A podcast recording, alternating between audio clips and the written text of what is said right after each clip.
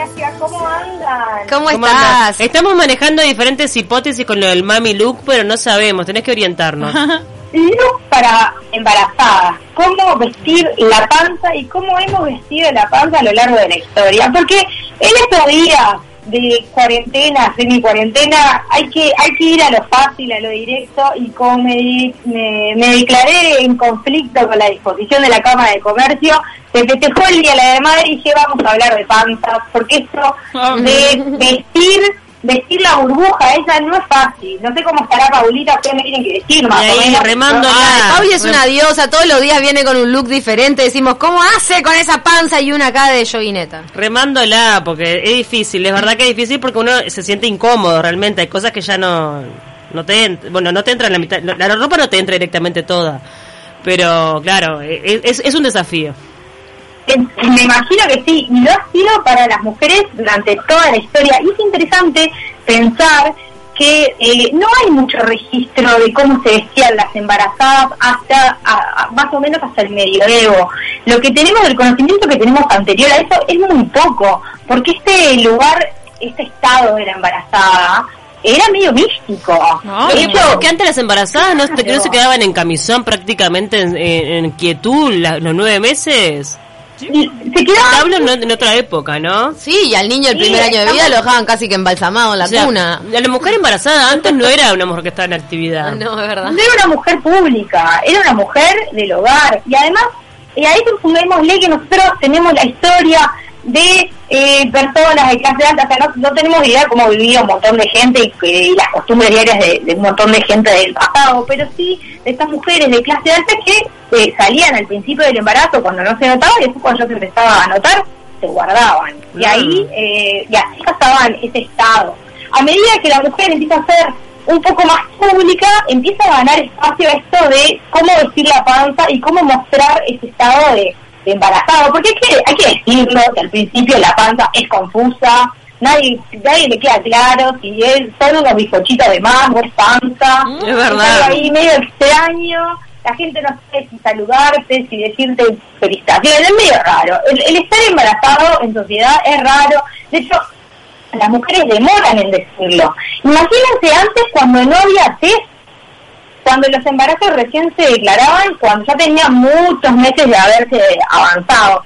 Entonces, este, las mujeres antes de, hasta antes de 1500, lo que hacían era usar las propias túnicas, que son hasta el 400, que son túnicas muy amplias, que se ataban con, con cuerdas o con cintos, y después ya cuando llegamos al 1000, que hay vestidos eh, cortados, generalmente tenían como cordones, como, como, miren los corsets, como se prenden los corsets, como agujeritos con un cordón que, los ata, bueno, esa, esa, esos tajos, esas aberturas, se iban abriendo y quedaban con los cordones más abiertos, más abiertos que serían las, las prendas interiores, y generalmente esas superficies se cubrían o con chalinas, o con delantales, o con bata, pero más, más o menos la, la ropa de las embarazadas era la misma y eh, en los estados muy avanzados las mujeres se quedaban en la casa. Entonces no hay mucha representación ni en cuadros ni en dibujos eh, de eh, mujeres embarazadas. Por suerte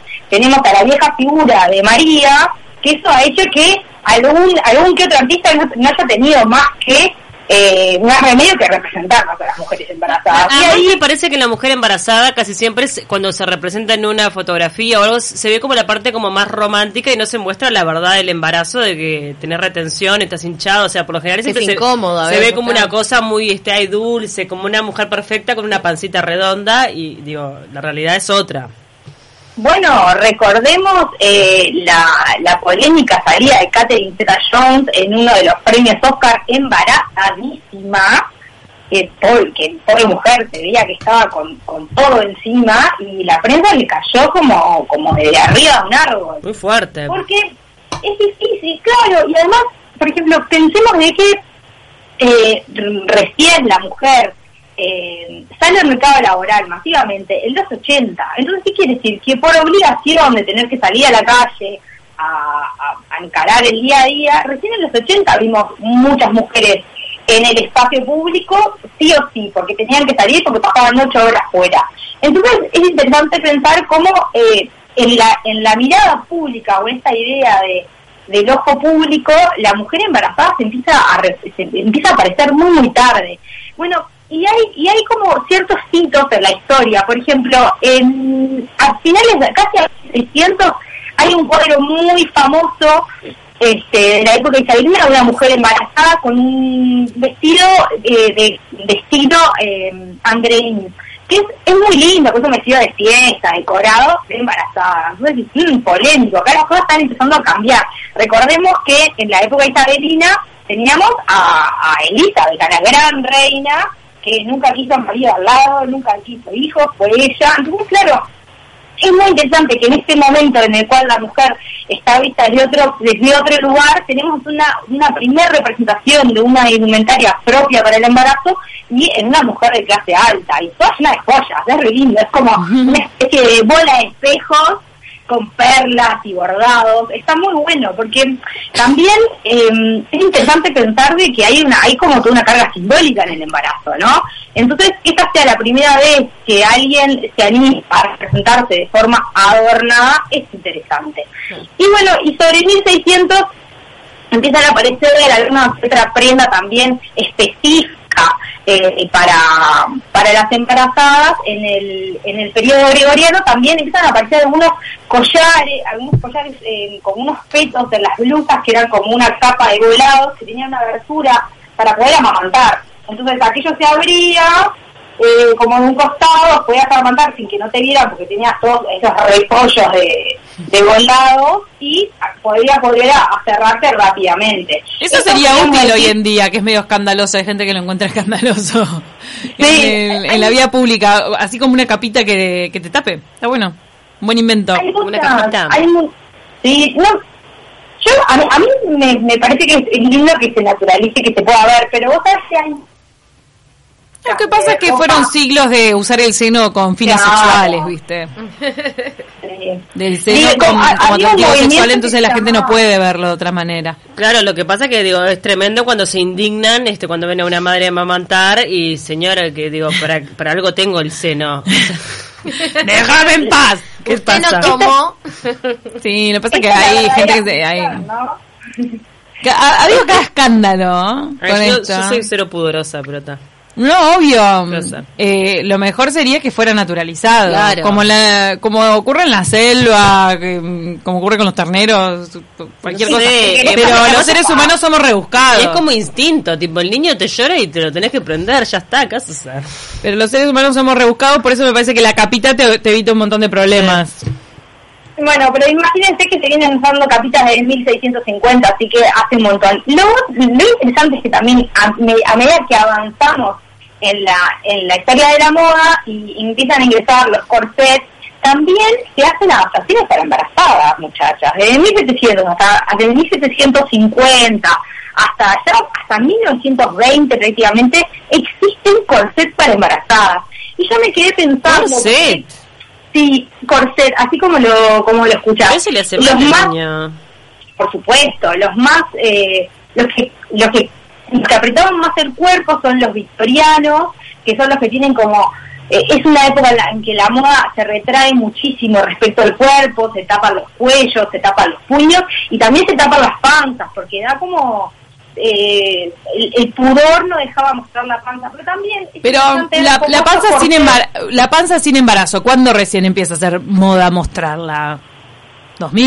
No, no, sé. No, en el no, los 90 se 90. remostraba. A mí Lo que pasa es que Ceci iba a Space con un top. No, y toda la onda, y toda la época hippie no usaban top Ah, los 60. Sí. Pero las modelos de En- los 90 usaban un- finales de los 60, Ah, los principios de los 60, se empiezan a ver mujeres embarazadas mostrándose libremente. Pero eh, el verdadero hito de la mujer embarazada empieza en los 70 con las modas como de Lady D, que empieza a mostrar y a, y a- a mostrar su embarazo, pero la panza, la por ejemplo, la panza cubierta, la panza apretada, cubierta de tela, se empieza a mostrar realmente en los 70. Y les voy a recordar los looks de Demi Moore, y de hecho la tapa de Vanity Fair de 1991, en la cual Demi Moore posa desnuda solo con joyas, Mm. con un embarazo gigantesco casi Es verdad. Me acuerdo, me acuerdo. Me acuerdo de Demi Moore con la panza. Hermosa. Eh, yo les mandé ahí las fotos, por favor, véanla, porque no tienen desperdicio. Y la cúspide Eh, de todo este desarrollo fue Natalia Oreiro dando a amamantar al niño como de dos años Pa. y pico. Claro. También. ¿Cuánto tenía? Como tres. Muy comentado. Como cinco. Empezamos como en los grande. 90. Ven- Dos, ven tenía dos el gurí. De verdad. ¿Cuánto tenía? Para porque eso No, fue una polémica. Más de dos, más de dos. Se paralizó un país con eso. Más de dos. Tenía más de dos. Perdón. Que no ¿Alguien está me mal. recuerda el nombre qué del hijo? El- me acuerdo que el nombre del hijo televisión Merlín Atahualpa. era polémico. Me comentaron que es un gurí re bien educado, ¿eh? Sí, yo he escuchado ese comentario también. Porque escucha, tenemos que pensar que se llama Merlín Atahualpa y como es hijo de Natalia Oreiro, queremos saber cómo está criado. A mí me claro, está bien Se criado. volvieron unas viejas chu... Una capa. Perdón, Malena, por este intervalo, este paréntesis. Para que la gente sepa que está bien educado el que pibe. está bien educado Merlí Atahualpa, que fue el, el niño que más tomó teta en su vida. No, Bueno, no te preocupes.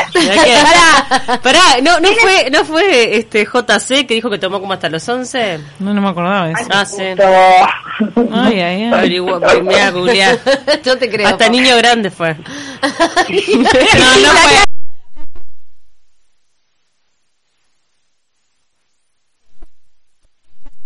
Morí. JC creo que un día lo declaró y quedó para la historia. Arrancá JC, 11 años, no, no, no, capaz que 11 es demasiado, pero Volvemos a la Perdón. moda mami. Tienen que Dale. empezar con esa columna de, de, de bebés y empezar. Y, y el primer tema que tienen que tocar es el afecto, chica. Estaría buenísimo.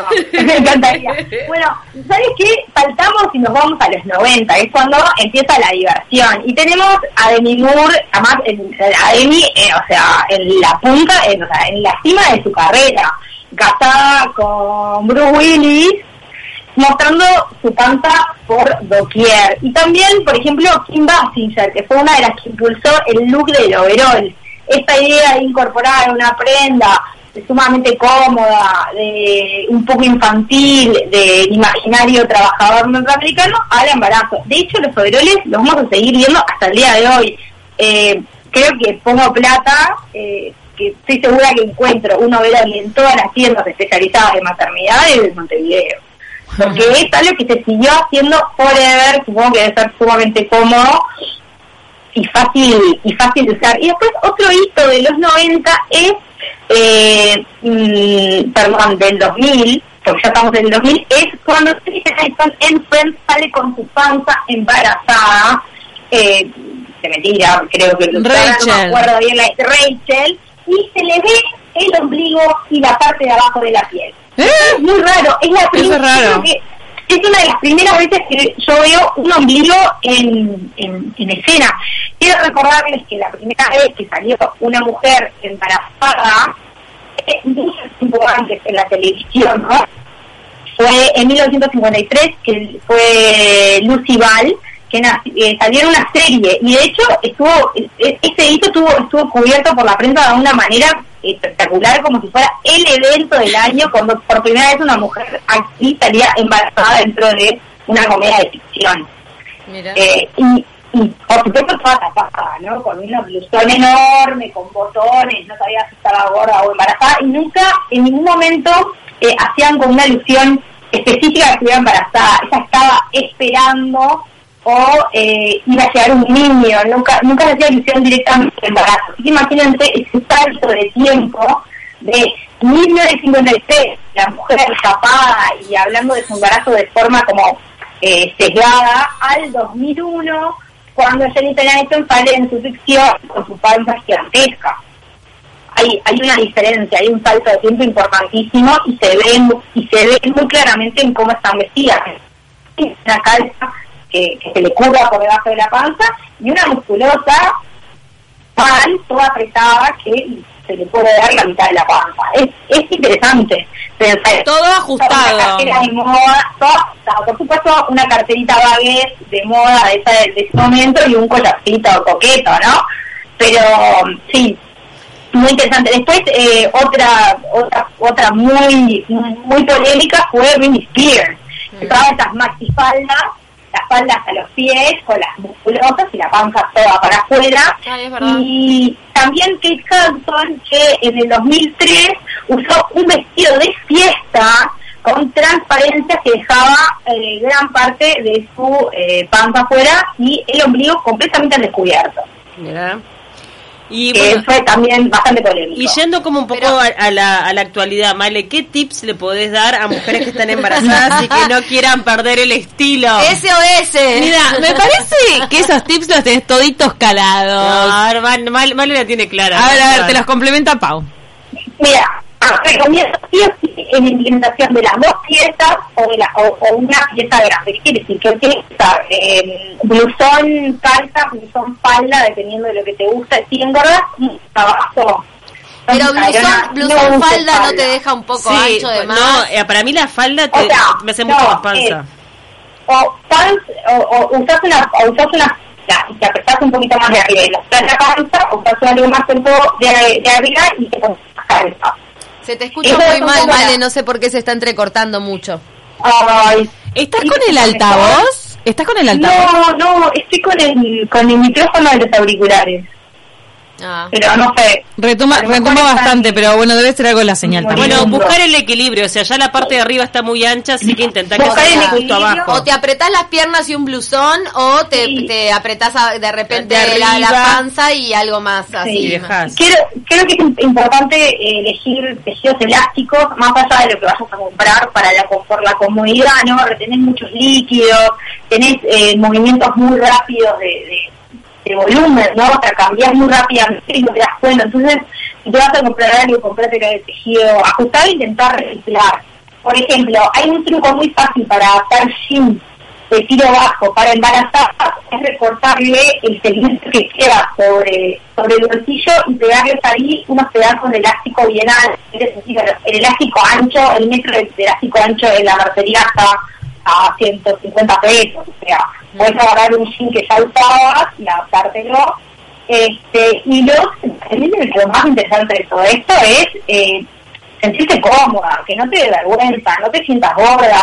Otra cosa importante es las medias, cómo se hinchan los pies y las piernas. Ay, hay que tener, hay que cambiar las medias y empezar a No, utilizar. y hasta eh, los zapatos a veces, ¿sabes? A veces hay Sí. zapatos que ya no te entran, me traes un talle más.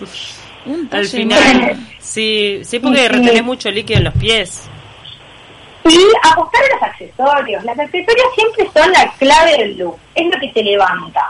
Porque un vestido de algodón con un lindo collar va, va, te va a quedar bárbaro. O con un par de lentes medio osado. O de repente estas chaquetitas que aunque no te cierren, te las tirás por arriba y quedan bárbaras. Claro, o caravana, mucha caravana, mucha Un caravana. Chaleco, mirá, buen dato. Y los Caravana colores.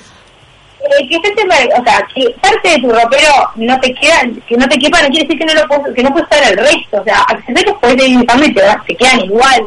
Un cinturón, eh, un chalequito, una linda cartera, o sea, me parece que eh, a veces, eh, incluso eh, cómo están instaladas las tiendas de moda maternal, es como están para, para una no moda, para una cosa como de confort, y me parece que el punto es eh, rescatar esas cosas que son tu estilo, si usas caravanas, bueno, si usando caravanas, si te gusta determinado color, y, el color, seguir utilizando color, y combinarlos con, pie- con, pre- con piezas básicas de maternidad. Cosa que tampoco te gastes un montón de dinero por comprar Claro, con un pantalón negro que tengas o una calza, creo que podés remar un montón. Claro, y las leyes. Yo creo que el, el, el gran son de la embarazada es la ley Sí. y eh, están embarazadas, vienen de todos los colores, de todas las texturas y me parece que con eso pueden tirar bien los, los meses. El abrigo, el abrigo es importante. Y si ustedes ven, por ejemplo, a la a, a, la- a las últimas a, la- a las últimas maternidades que tuvo la, la corona inglesa eh, con Meghan o con, con Kate vimos unos abrigos y unos vestidos espectaculares Ah, pará, ellas no reparan en los abrigos. ¿Qué abrigos? Claro. y, Claro. y si tenías ganas de darte un lujito yo que vos me com- cosa de que la prenda que usás todos los días esté buena y que te quede y que te quede la panza y después o lo regalás o lo mandás a chicar y ya está, no te compliques mucho la existencia. Sí, yo siempre que a eso le encantaba como dijo que los pies ahí ya no, ya no están tan cómodos y a veces quiere utilizar algo un poco más grande o con una forma más ancha. Male, la verdad que todos estos tips eh, fueron de gran ayuda para la población que está sobrellevando embarazo en una situación tan complicada como ahora con el coronavirus. O crecimiento abdominal por la cuarentena Claro, también. Ojo, ojo, que esto puede ser multifuncional. Ambas opciones. Y muchísimas gracias. Eh, Va a quedar todo subido el tema de las fotos de Demi Moore para que las recuerden. Y también cómo usaban las embarazadas antes estos corsets eh, que los iban reajustando. Mil gracias, Male. Y, y, y ojo que mira que es interesante pensar que hay unos cortes que son para usan casi al final que esos que son de, de sugestión, porque he escuchado que muchas embarazadas necesitan tener la panza como, como apretadita. Claro, se te escucha muy Entonces- mal, Male, perdón que la bueno. verdad que estamos con Chica, una comunicación chica, no te bastante. Eh, distorsionada. muchas gracias por coparte con este tema y estaremos hablando en las próximas columnas. Y vamos a ver cómo podemos ajustar esto esto del sonido y, y de la señal que, que de repente es un tema técnico. Pero mil gracias, Male. Beso grande. un beso enorme, chao, chao. Nos vamos a ir escuchando a los prolijos. ¿Estamos escuchando a los prolijos? No, nada que ver. Pará, ya que estoy metiendo la pata, voy a decir un par de tips para hoy. A ver, dale. Hoy, desde Uruguay, desde Montevideo, se va a poder ver una estación espacial. ¿Eh? Y no sé, para mí es como una estrella que brilla más. O sea, no es una cosa que veas. No una Un estación, la estación, ¿no? Es la, pero hay muchas estaciones lo que pasa. Estaciones espaciales, no. Hay varias estaciones espaciales de varios países. ¿Y la de quién vamos a La ver? internacional. Esta es de la NASA. Esta es de la NASA, Estación Espacial Internacional. Pero la lo anunció la NASA. Para vos hay solo una. Me va a seguir. Mirá, me quiere porfiar de que hay más de. Para mí hay más de una estación. Para mí satélites hay muchos, Estación Espacial Internacional, no sé Ah, si hay puede más de ser una, una. pero lo averiguamos a la tanda y se lo decimos a Bueno, la pero para que sepan, 18-24 se va a poder ver en Uruguay si las nubes lo permiten. Si quieren, levanten la vista. Yo creo que no se ocultó el sol a esa hora. No, a las 6 está oscureciendo. 6, 6 y media de la tarde ya. Bueno, para que vean eso. Y que el Día de la Madre se pospuso 14 de junio. Ya lo festejamos igual. 14. Ah, yo estaba con el 7. Se acaba de posponer, lo publicó el Sigo país. esperando. Ya viene el sensei.